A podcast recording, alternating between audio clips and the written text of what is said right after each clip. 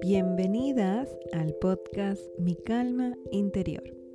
Mi nombre es Gisela Vicente y aquí compartiré ideas para vivir feliz y en paz. El tema de hoy es actitudes comunes que te impiden ser feliz.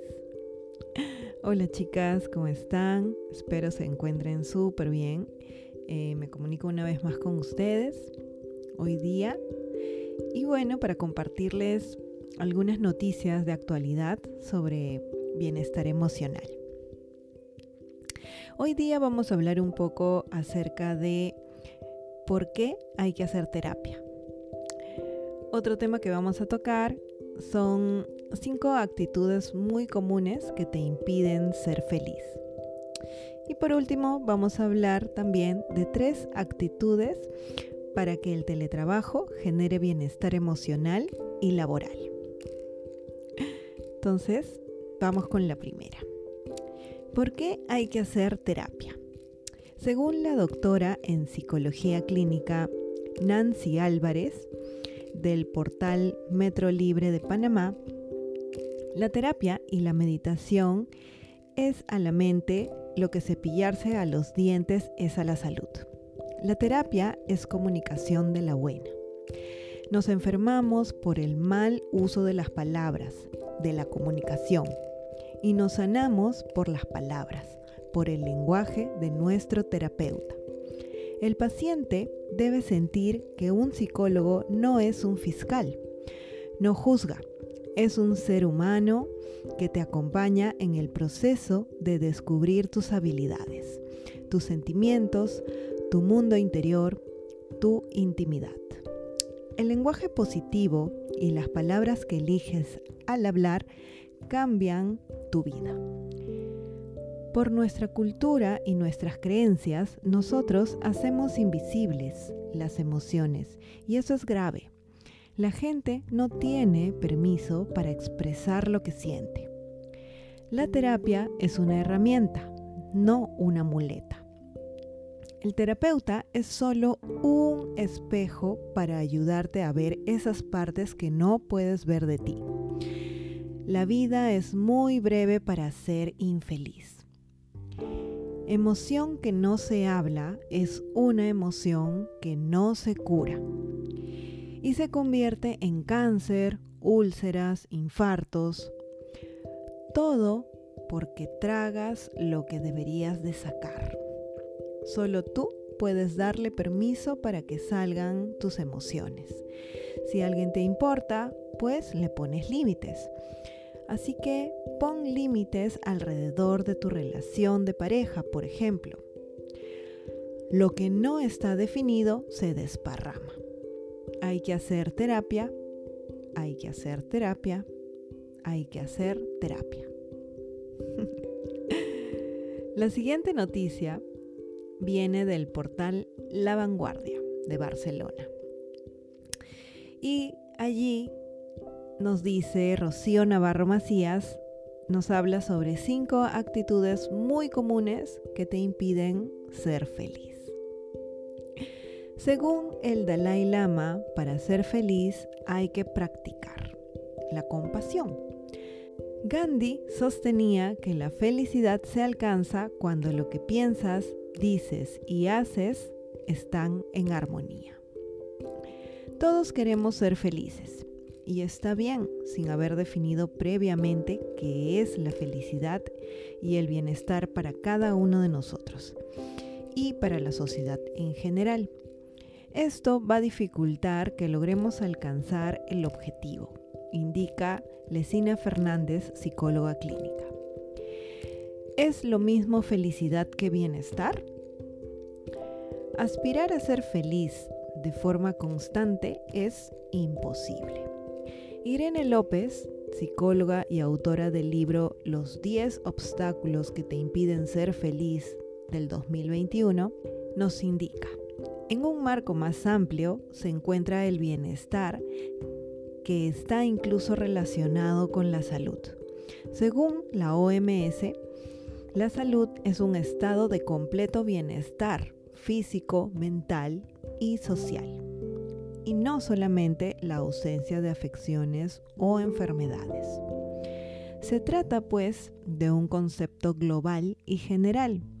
Realmente deberíamos emplear esta palabra en lugar de felicidad, es decir, el bienestar. Su búsqueda se corresponde con la correcta gestión de los estados emocionales, buenos y malos. Por lo que la felicidad sería solo una parte del bienestar. Así pues, la felicidad es un estado, el bienestar sería la meta, detalla López. Entre los obstáculos que nos impiden ser felices, tenemos 1. Empeñarse en ser feliz. La actriz Betty Davis manifestó, descubrí que una forma segura de perder la felicidad es quererla a expensas de todo lo demás. Tanto la felicidad como el bienestar anhelan constantemente un paso más del que ya han alcanzado. Esto favorece la infelicidad y el malestar e impide disfrutar de la felicidad y bienestar logrado, comenta Lesina Fernández.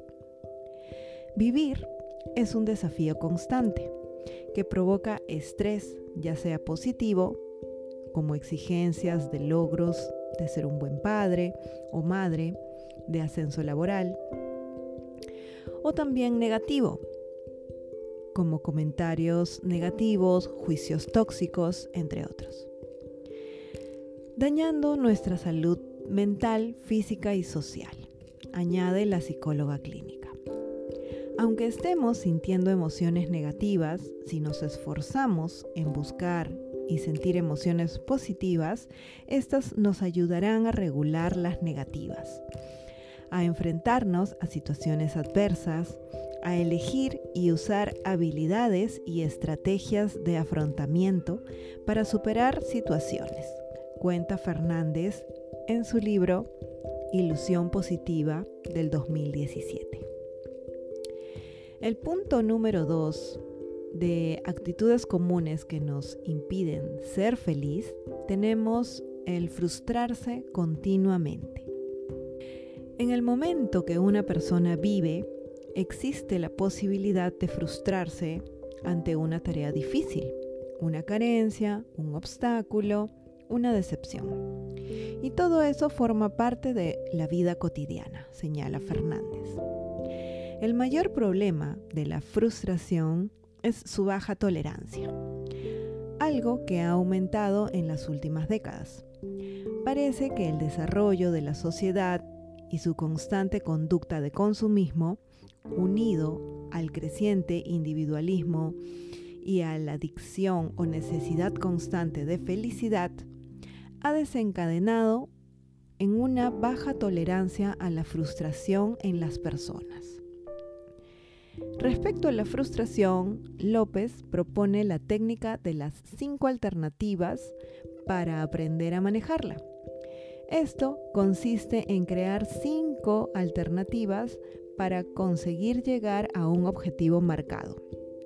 Y esto facilita que, cuando el plan A no sale, tienes preparadas las alternativas que son un plan B, un plan C, un plan D o un plan E.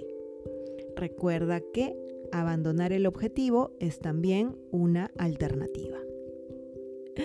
El punto número 3 de actitudes comunes que te impiden ser feliz es, en Occidente, la aspiración a un trabajo mejor, una casa mejor o una vida mejor es la tónica general en la sociedad. Intentar hacer las cosas desarrollando todas las capacidades personales es una cosa y otra vivir gobernado por el deseo. Las personas están más pendientes de lo que carecen que de lo que tienen. Y el resultado es la insatisfacción, la infelicidad y el malestar, advierte Fernández. La experta recomienda aplicar la educación en valores y la ilusión positiva. es una poderosa herramienta psicológica para el crecimiento personal y de entrenamiento para tolerar la frustración. Su éxito radica en que la persona se esfuerza y arriesga aunque no tiene el 100% de seguridad ni garantía de que va a conseguir convertir la ilusión en realidad, concluye Fernández. El punto número 4 de actitudes comunes que te impiden ser feliz es confiar demasiado en la resiliencia. Mucho se habla de resiliencia en el contexto actual. Es frustrante e irreal. No todo el mundo tenemos esa capacidad que nos hacen creer.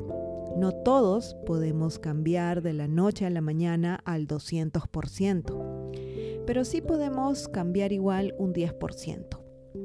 Eso sería suficiente, matiza López. Según indica la autora, Conocer las limitaciones personales y evitar comparaciones puede ayudar a sentar objetivos alcanzables. Dar un giro de 360 grados es sumamente difícil y no lo vamos a conseguir. Sin embargo, el giro de 30 grados igual sí es factible y desde él pasar a 60 grados. Luego podemos seguir o decidir si queremos ese giro o si es suficiente para nosotros. Y bueno, el punto número 5 de actitudes comunes que te impiden ser feliz, tenemos procrastinar por sistema. Cuando las metas son muy altas y las vemos inalcanzables, entramos en un estado de desesperanza y de falta de motivación. Por ende, procrastinamos. Dejamos para mañana, pasado o al mes siguiente toda esa ejecución de la meta. Existen métodos para evitar procrastinar. Por ejemplo, las tareas no deben realizarse durante más de 50 minutos, ya que el cerebro desconecta de forma natural. Cuando pase, levántate, da una vuelta por la casa o por la oficina o ve al baño. Desconecta entre 5 y 10 minutos antes de seguir. Una vez hecho el descanso, vuelve otros 50 minutos. El cerebro necesita un poquito de oxígeno y de descanso, comenta López. Y bueno, nos vamos con la tercera noticia del día de hoy sobre bienestar emocional y esta nos habla acerca de tres actitudes para que el teletrabajo genere bienestar emocional y laboral. De Alberto Linero en el portal Blue Radio de Colombia. Las nuevas dinámicas sociales de la pandemia exigen nuevas leyes no es fácil estar en una reunión de teletrabajo y no poder ver las caras de las personas con las que se está hablando. La gran mayoría de los participantes apagan la cámara y uno termina teniendo una sensación de estar hablándole a nadie. Y así, los que nos alimentamos de los gestos y actitudes corporales, nos sentimos fuera de foco. La respuesta que Iván Jaramillo, investigador del Observatorio Laboral de la Universidad de Rosario, sobre si están obligados los trabajadores a mostrarse en pantalla en una ciberreunión fue la exigencia de encender la cámara en reuniones laborales sin que exista un fin y constituya una medida necesaria puede configurar casos de acoso laboral y vulnerar la protección de datos sensibles en casos específicos. Así pues, se debe tener clara la finalidad y debe haber consenso sobre la pertinencia de prender la cámara. Es aquí donde las nuevas dinámicas sociales exigen nuevas leyes o interpretaciones más actualizadas que nos permitan relacionarnos y laborar con las mejores condiciones para lograr la mayor producción y a la vez ser felices. Para que el teletrabajo sea una experiencia que genere bienestar emocional y laboral, debemos tener claras estas actitudes. 1. Disciplina, para poder definir los horarios laborales y saberlos respetar, separándolos de los espacios privados. 2.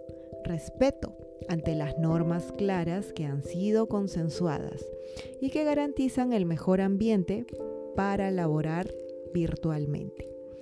A veces los otros esperan de nosotros lo que no sabemos y termina generándose un conflicto que se pudo evitar siendo claros desde el inicio. Y tres, buena comunicación, que permita que todos expresemos cómo nos vamos sintiendo y qué necesitamos cambiar para hacer que la experiencia sea efectiva. Hay que evitar la tiranía y las manifestaciones dictatoriales en el teletrabajo. Y bueno, chicas, este fue el tema de hoy, actitudes comunes que te impiden ser feliz. Muchas gracias por escuchar el podcast Mi Calma Interior conmigo, con Gisela Vicente. Aquí comparto ideas, artículos de actualidad y pues vamos aprendiendo juntas. El podcast sale cada domingo para que lo puedan escuchar a lo largo de la semana o del mes o del año. El Instagram del podcast es arroba mi calma interior podcast. Y bueno, espero que les haya ayudado y sepan pues sacarle provecho a estas noticias, estas ideas para, para vivir mejor. Ya nos escuchamos en otra oportunidad. Que pasen un súper lindo día. Muchísimas gracias. Un besito y chao.